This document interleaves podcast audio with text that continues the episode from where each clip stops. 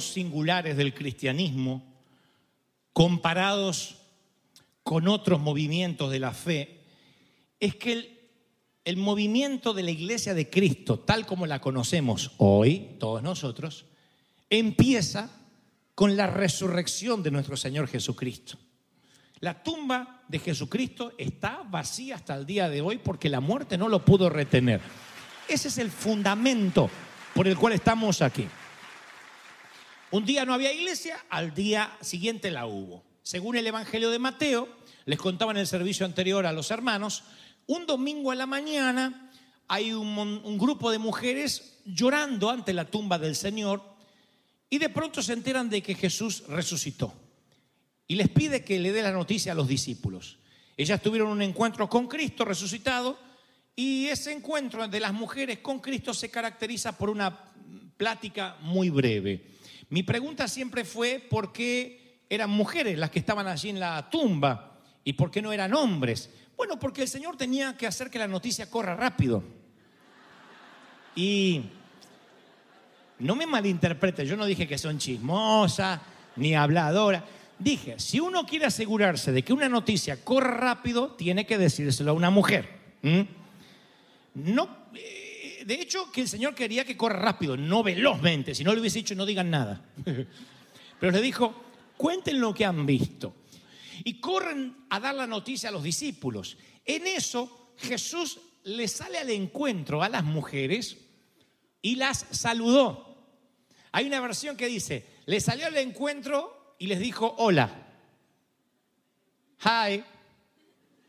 Fue todo lo que hizo. No es que dijo, ay chicas, ¿qué hacen acá? No, la saludó. Muy respetuosamente, hi. Fue como cuando los niños dan la sorpresa y hacen, tatán. Eso es lo que hizo Jesús. La saludó. Tal vez fue un escueto hola, tal vez fue un, ¿qué tal? Pero la saludó y ellas se le acercaron, le abrazaron los pies y lo adoraron. Las mujeres estaban devastadas, lo amaban, fueron a la tumba, la piedra había sido quitada, un ángel resplandeciente estaba sobre, sentada sobre la- sentado sobre la piedra. De repente, ese rabí al que habían amado tanto, que había muerto, al que había- habían visto enterrar, se les aparece resucitado de entre los muertos. Yo tengo esta observación, muy personal, por cierto. Creo que hubo dos grandes revoluciones en la humanidad, dos grandes motivos por los cuales el mundo cambió tal como se conocía hasta ese entonces. Dos grandes momentos eh, claves de la humanidad que cambiaron la vida humana, insisto, del y del planeta de forma irreversible y permanente.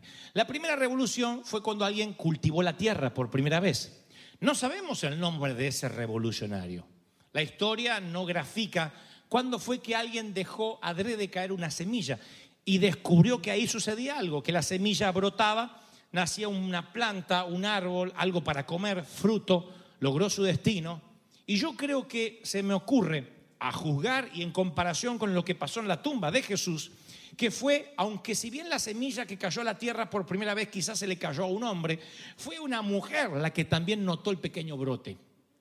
La primera vez. Porque yo creo que si el hombre mira, ¡buah! ¡plaf! lo aplasta así y viene con su mamut, traje la comida. ¡uh!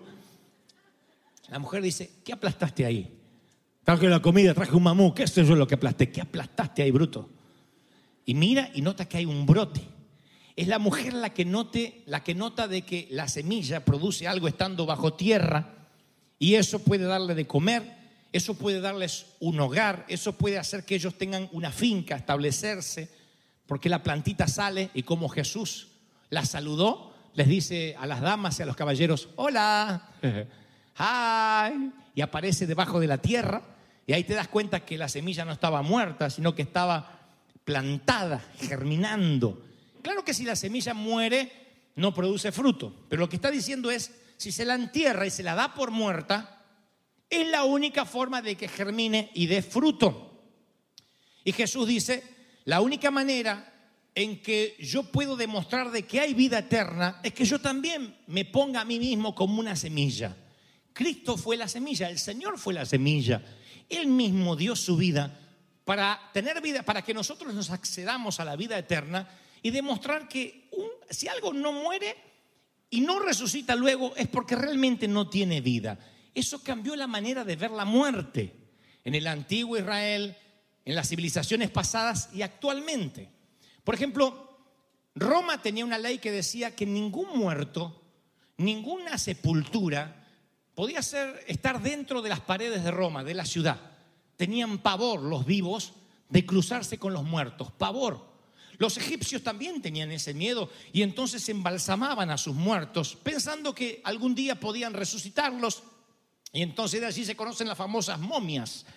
Las, eh, las grandes pirámides no son otra cosa que enormes tumbas que los egipcios creaban para quizá algún día puedan resucitar. Otros dicen que eran los graneros de José en Egipto. No sabemos a ciencia cierta, pero sí sabemos que todos le tenían pánico, adversión, repugnancia a la muerte, hasta que Cristo se hizo a sí mismo semilla. Roma tenía una propia ciudad para los muertos llamada Necrópolis. En la Necrópolis era la ciudad de los muertos. Allí no había médicos forenses, no había médicos que hicieran autopsias, no había gente que maquillara a los difuntos como se hace actualmente.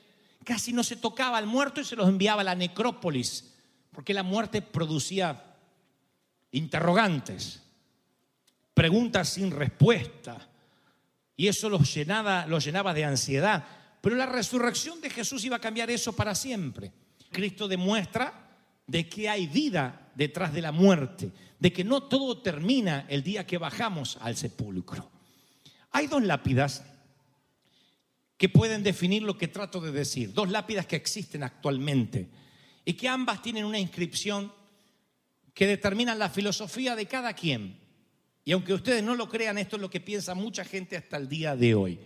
Una de las lápidas es aquella que describe la vida de Mel Blanc. Mel Blanc es el autor de las voces de los Looney Tunes. Era el que hacía la voz de Buck Bunny, del Pato Lucas, la voz del, o, la onomatopeya del Correcaminos. ¿Se acuerdan? ¿Se acuerdan? Pero la más emblemática fue la del puerquito, la del cerdito, Porky, que era tartamudo. Y terminaba todas las caricaturas del Looney Tunes diciendo, eh, esto es todo, amigos. ¿Se acuerdan, sí o no? Eh, esto es todo, amigos.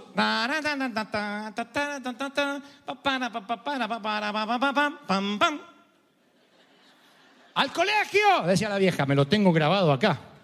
Eh, esto es todo, amigo. Y yo tenía que ir al colegio, era horrible. Bueno, coincidentemente con la frase, Mel Blanc, enferma de cáncer, cuando está por morir pide que en su lápida aparezca esa inscripción. Esa inscripción está hasta el día de hoy en el cementerio donde yace su cuerpo, dice, esto es todo, amigos. Y cada uno que va a recordar la vida de Mel Blanc se lleva una consigna, una filosofía en su mente, que es, todo se terminó. No le sirvió nada estar entre las voces de Hollywood, eh, ganar mucho dinero, ser eh, quien hizo famoso los Looney Tunes, para ahora decir, esto es todo, amigos. Eso es lo que la gran mayoría creía antes de que Jesucristo resucitara. Pero cuando Cristo resucita y vence la muerte y dice, hello, o como la semillita que nace, hello, no tienes que andar cazando mamut todo el tiempo, puedes vivir de lo que te da la tierra. Cuando eso pasa, entonces cambia las inscripciones en la lápida y la segunda lápida que a mí me llama la atención la menciona un autor americano llamado Philip Yancey. Él dice que la abuela de un amigo está sepultada bajo unos antiguos robles del cementerio de una iglesia episcopal en la Luisiana, Luisiana se dice rural. Entonces allí está la abuela de este amigo y esta abuela, muy creyente en el Señor, cuando parte, a diferencia de Mel Blanc, ella le pide a sus nietos que coloquen en la lápida una sola palabra. Y esa palabra ha sido inspiración para los que van a la tumba de la abuela.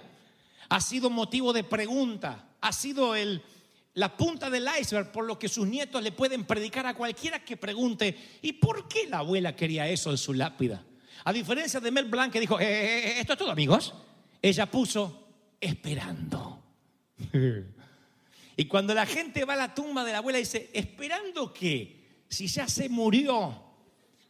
Y entonces sus nietos o quien está allí ocasionalmente suele decir, no, no, no, ella está esperando el día que Cristo venga a las nubes y los muertos resuciten primero, el mar entregue sus muertos. ¿Dónde está, oh muerte, tu aguijón y dónde, oh sepulcro, tu victoria? Aleluya. Mi pregunta es hoy, ¿qué estás esperando? ¿O estás diciendo, "Eh, esto es todo, amigos? ¿Estás, te identificas con el puerquito de los Looney Tunes o con la abuela de Luciana? ¿Esperando o cierras? ¿Pones un punto o pones una coma? 43 veces en la Biblia. En el Antiguo Testamento Dios le dice a Israel, esperen, manténganse esperando. De hecho, la Biblia termina con una frase que dice, ven Señor Jesús, te estamos esperando. Así terminan nuestras escrituras. Te estamos esperando. No todo termina. Y esta palabra va para, aquella, para aquel soltero que está esperando o soltera y los años van pasando. Para la espera de un matrimonio que no puede concebir hijos. Para la espera de un niño que se siente torpe, lento en el colegio y sufre el bullying de los demás. La espera de los inmigrantes por no sentirse discriminados. La espera de un anciano que solo aguarda la, aguarda la muerte y cree que las aventuras ya se terminaron, la espera por no tener más deudas, la espera porque te salgan los papeles de divorcio, la espera por la legalidad en este país, la espera por la unción, la espera por el ministerio, la espera por el amor. Esta palabra va para los que están esperando y sienten de alguna forma de que algo vino y mató los sueños y se te cerraron las puertas. Alguien corrió una piedra delante de la tumba y dice, ya no más, ya no más. Y sientes el dolor de no poder vivir con ese luto y dice, ¿por qué en este área de mi vida no puedo experimentar lo que yo soñé? Porque algo se murió. Porque esa muerte que a veces duele más que arrojar un puñado de tierra en un cementerio, duele más cuando tienes que enterrar, enterrar un sueño, un proyecto. Y yo creo que van a pasar muchos años hasta que entendamos qué nos quiso enseñar esa muerte. Dice la palabra en Filipenses, o Pablo le dice a la iglesia de Filipo, el que comenzó la buena obra la va a perfeccionar hasta terminarla. Si Dios empezó algo contigo, no lo va a dejar por la mitad. Dios no deja las cosas a medias. Nosotros dejamos césped a medio cortar, cerca a medio pintar, calzón a medio lavar. El Señor no. El Señor lo que empieza, siempre lo termina.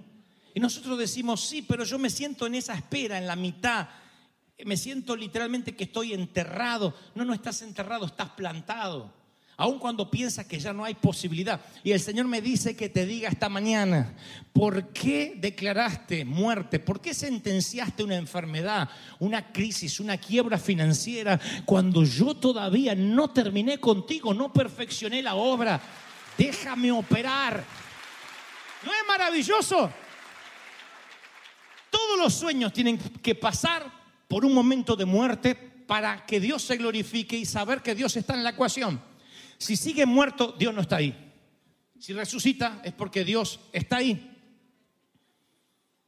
Y tú dices, si hay que pasar, David dijo, aunque pase por el valle de, de la muerte, no temeré mal alguno. No dijo aunque viva en el valle, aunque me quede atrapado en el valle, aunque me muera en el valle. Él dice aunque pase. Lo cual nos da la pauta de que vamos a pasar por el valle de la muerte en determinada ocasión de la vida. Eso en algún momento tiene que ocurrir para que valores la resurrección. Pregúntale a una madre que no pudo serlo hasta los cuarenta y tantos años, y ya sea por fecundación asistida o por adopción, porque los hijos en definitiva son aquellos del corazón, no necesariamente los biológicos. Los hijos no necesariamente tienen que salir de ti, los hijos tienen que venir a ti. Y entonces pregúntenle a una madre que no pudo tener hijos por muchos años y finalmente lo tiene, ¿cómo valora eso que es una suerte de resurrección de su maternidad? Cuando ya pensaba que nunca nadie le iba a decir mamá. Pregúntale al que fue infeliz toda la vida en un matrimonio o estuvo atrapado entre papeles de divorcio e infelicidad, ¿cómo valora la felicidad de quien lo trata como un rey o quien ahora la trata como una reina? Pregúntale a aquel que tuvo problemas para aprender los estudios, si era lento, cuando de pronto cuelga el diploma en la pared, a diferencia de aquel que se graduó con honores. Y en este último grupo me incluyo.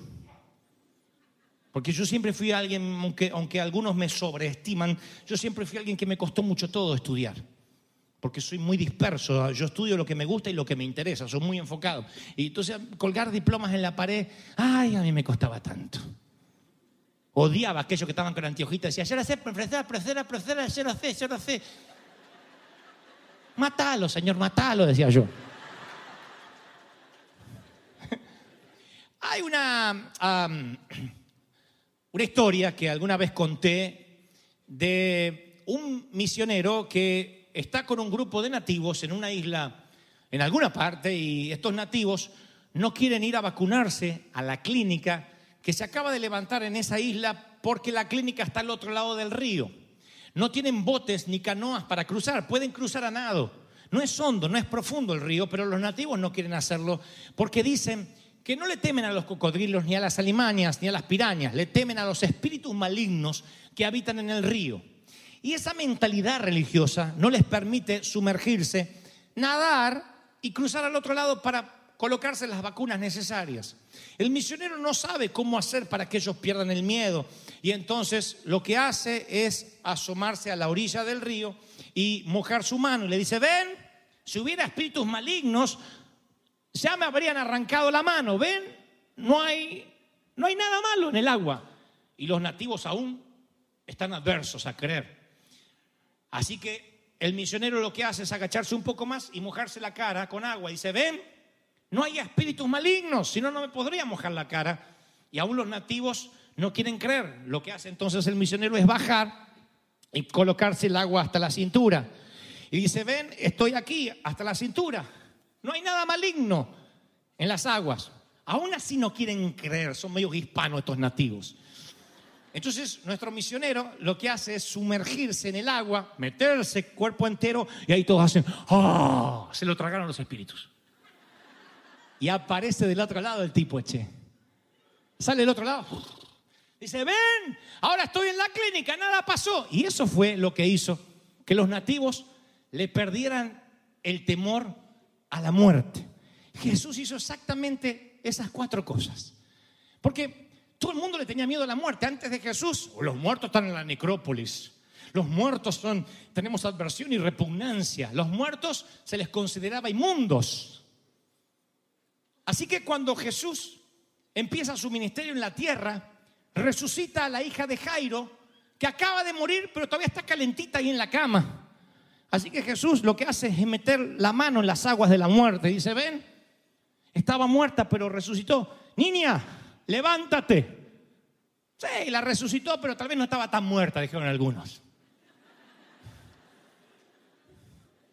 Entonces lo que hace el Señor es resucitar al hijo de la viuda de Naín, que ahora sí estaba dentro de un ataúd. No estaba en la cama, lo habían, lo habían mínimamente velado, supongo yo. Estaba en un cajón, se tropieza con el cortejo fúnebre y le dice que se levante el muchacho. Ahora lo que hace Jesús es mojarse la cara con las aguas de la muerte. Y dice, ven, no hay peligro con la muerte. Bueno, tal tal vez estaba en un estado catatónico el chico. Ah, así que Jesús no le queda otra que meterse en la muerte hasta la cintura. Baja las aguas de la muerte dice, ¿lo ven? Y espera que su amigo esté muerto cuatro días. Para decir, Lázaro, ven fuera. Oh, pero aún así tenía miedo a la muerte. Y entonces Jesús no le queda otra que sumergirse en la muerte. Tres días, darse por muerto y aparecer al otro lado y decir, hola, estoy vivo. Chicas, estoy vivo porque buscan entre los muertos al que vive. Aleluya. ¡Wow! No, un día no serás feliz, hoy serás feliz. Activa la resurrección hoy porque Él dijo, yo soy la resurrección y la vida. Nunca dijo, yo seré la resurrección y la vida. Él es. Y nuestra fe está basada en la tumba vacía, en que Él va del otro lado y dice, hello, eso hizo Jesús. Por eso la gente le perdió, por eso los discípulos se dejaron aserrar, crucificar. Ustedes van a ver cómo terminaron los discípulos. Dice, ¿cómo no le tenían miedo a la muerte? Esos que corrieron aterrados el día que crucificaron a Jesús, esos doce hombres, los doce fueron mártires y se dejaron matar por predicar. Tú dirías, si experimentaron la muerte tan de cerca, ¿por qué no se alejaron? Sí, se alejaron. De hecho, del viernes hasta el domingo dijeron, no, nos metimos con un loco. Y nos van a crucificar a nosotros también, nos van a cortar la cabeza. Estaban llenos de pánico. Pero cuando Jesús aparece del otro lado del río, dice, hola, hello. Ahí entendieron lo que Pablo escribiría, ¿dónde está muerte tu aguijón? ¿Dónde, oh sepulcro, tu victoria? Ahí es cuando se paraban a predicar. Y Roma le decía, si predica te vamos a matar. Mátenme, pero moriré predicando. Le perdían el miedo a la muerte. No hay muerte más en el río. No hay espíritus malignos en el río. ¿Me están entendiendo lo que digo? Ya no hay maldad en el río.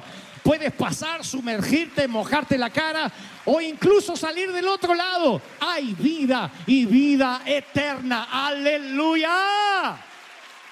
¡Wow! Yo le perdí el miedo a la muerte. A veces alguien me dice, bueno, es que a veces hablas demasiado de la muerte, pero yo se la he perdido. Le he perdido el miedo a la muerte, le he perdido el respeto a la muerte. Antes decía, no, no, la muerte. Cuando logro entender de que Cristo dice, no hay barrera, no hay fronteras, no hay distinción, da lo mismo porque el Señor es el que da la vida. No temáis a los que puedan matar el cuerpo, no le tengas miedo a lo que te puedan. Noten la frase, no le tengas miedo a lo que te puedan matar el cuerpo, porque eso tiene solución, eso tiene arreglo, eso es simplemente un paso. El problema es aquellos que pueden matar tu espíritu, que pueden arruinar tu salvación. Cuando entendemos esto y vemos a Jesús saliendo del otro lado del río, entendemos lo que significa la resurrección, que es una semilla que cae en tierra y a menos que el grano no caiga en la tierra y parezca muerto, no va a germinar, tendrá solo grano. Tal vez tu sueño no crece, no se multiplica o, o- no se realiza porque lo estás ocultando, guardando, preservando. Y lo único que tienes es un grano, una semilla. Será semilla hoy, en 10 años y en 40 si no la siembras. ¿Qué es sembrar? Morir. Sembrar es, voy a jugarme por lo que creo, avanzar, correr riesgos. Esa actitud hace que cambie la atmósfera. Porque si te levantas maldiciendo, enojado, diciendo otra vez estoy muerto, enterrado, lleno de lombrices, de gusano, vas a oler a gusano, vas a oler a tierra. Tú tienes que decir, no, yo estoy esperando, pero con la actitud de aquel que sabe que se va a graduar, de aquel que sabe que le falta poco. Observen al apóstol Pablo, encerrado en una cárcel, húmeda, eh, muriéndose de frío, quizá de hambre, y diciendo, he acabado la carrera, he guardado la fe, por cuanto me está reservada la corona. Lo escribe con un gusto. No dice él, acá estoy repodrido, mira la manera de terminar. Él dice, he acabado la carrera, he guardado la fe. Es indistinto dónde está acabando esa carrera. Es indistinto si él no va a ser un hogar en la meta. Él simplemente quiere pasar la meta y llegar donde quiere llegar. Entonces, esta es la combinación exacta para ser feliz. Ni aferrarse a esta vida como si esta vida todo terminara con, "Eh, eh, eh, eh, esto es todo amigos. La vida no termina con un puerquito diciendo, "Eh, eh, esto es todo, amigos. Esto es un abrir y cerrar de ojos. Así que no te aferres. Pero tampoco quieras vivir el allá olvidándote del acá. Porque no haces nada, no cambias de actitud, te pierdes la felicidad, no corres riesgo, no bajas de la barca y te transformas en un vago que está esperando como tantos en las iglesias. Cuando Cristo viene, ya nos están atacando Siria, nos estamos por ir. Unas ganas de irse tienen. Tú a veces miras tu vida y dices, esto es lo que logré, esto soy, así voy a envejecer. Esto es lo que yo soñaba cuando era jovencito o jovencita. Y algo en el subconsciente te dice, sí, punto. Ya no voy a tener más hijos. Y la menopausia te dice, no, punto. Ya no voy a procrear hijos. Y la infertilidad te dice, no, punto. Ya soy viejo para aprender o vieja para aprender. Ya no me quedan cosas en la cabeza. No, punto. Continuamente las gramáticas del ser humano quieren detenerte allí y hacer oraciones cortas. Pero yo he aprendido con el Señor que Él siempre pone una coma. ¿Por qué lo sé? Porque aún en la muerte pone una coma. Por eso los que despedimos seres queridos no le decimos adiós, le decimos hasta luego. Ah, Que te adelantaste en el camino a la eternidad, pero ya vamos para allá, hasta luego. Eso es maravilloso. Porque mientras que nuestros seres queridos llegan allá, no creas que están diciendo, ay, mirá, me morí en el 80, ¿cuándo va a venir mi hijo acá? Tú repodrida estar acá, no es así. Y está con un arpa sentada en la nube. Esos son los cartoons donde el cerdito decía, eh, eh, esto es todo, amigos. No. La palabra dice que cuando lleguen allá no hay, allá no hay reloj. Eh, El tiempo es una cápsula que los seres humanos usamos. El tiempo es una cápsula, tenemos hora para comer, hora para ir a trabajar, hora para ir a dormir. Es una cápsula en la cual nosotros lo cronometramos para tener un poco de disciplina. En el cielo no hay tiempo. En el cielo, alguien que llega y dice, Señor, he llegado. Y mientras que abre y cierra los ojos, ya estás tú atrás. Porque en la tierra a lo mejor pasaron 50, 60 años entre lo que tu ser querido llegó a abrazar al Señor.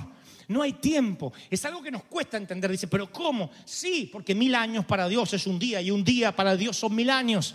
Entonces los tiempos que pasan acá no son los mismos que pasan allá. No es que alguien te está esperando y se aburrió de esperarte. Apenas ascendió, se da vuelta y estás llegando atrás, que llegaste con la iglesia de Jesucristo que Él vino a buscar en las nubes. Acá llegamos. Aleluya. ¿Cuántos dicen yo creo en ese Dios? ¡Wow!